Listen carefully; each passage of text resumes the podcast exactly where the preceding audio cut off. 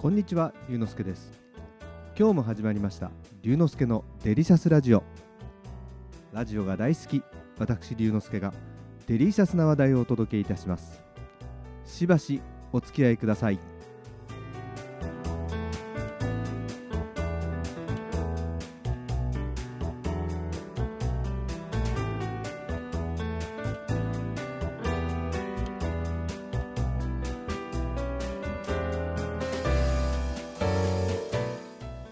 先日友人に誘われて VR チャットというのを体験してきました。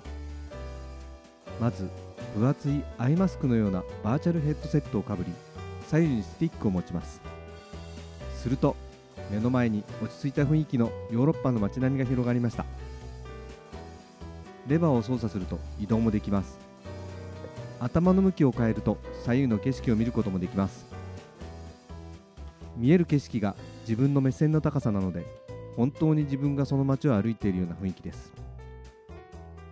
レバーを軽く倒すとゆっくり進みぐっと倒すと早く動きます。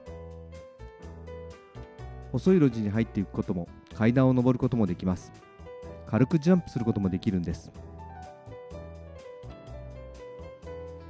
じゃあ今度は海に行きましょうと言われ気がついたら目の前の画面がビーチの景色に変わりました。すると近くに知らない女性がアバターというものですね。画面の中で人に会うというのも不思議な感じですが話しかけてみると年配の男性の声が聞こえてきました。そうなんです。バーチャルの世界ではどんな姿にもなれるんです。自己紹介をするとどうやら友人のお父さんで僕と同様体験をしているということでした。離れた場所にいるのに同じ空間にいるような錯覚に陥ります。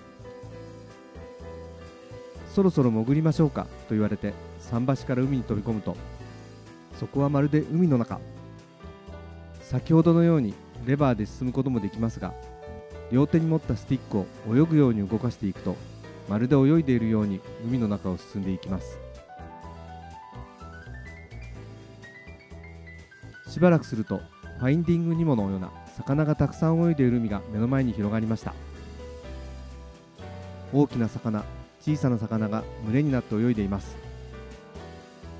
魚の群れに近づくと魚たちが目の前を横切ります。ウミガメも泳いでました。まさにダイビング気分です。気がついたら友人のお父さんは見えなくなっていました。ロールプレイングゲームのようにマップ上でどこにいるか探せるの？って聞いてみたらバーチャルの世界も現実の世界と一緒で見える範囲でしか探すことができないんですって言われました。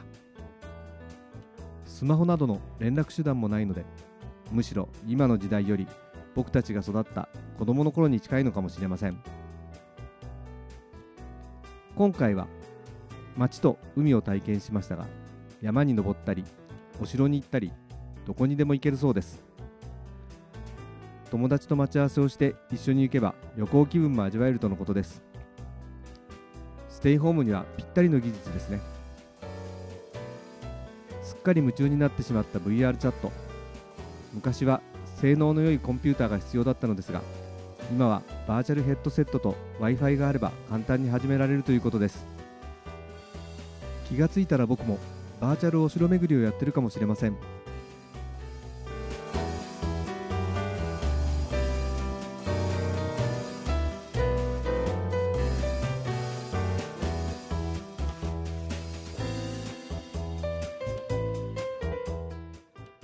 今日は友人に勧められて体験した VR チャットの話をしました。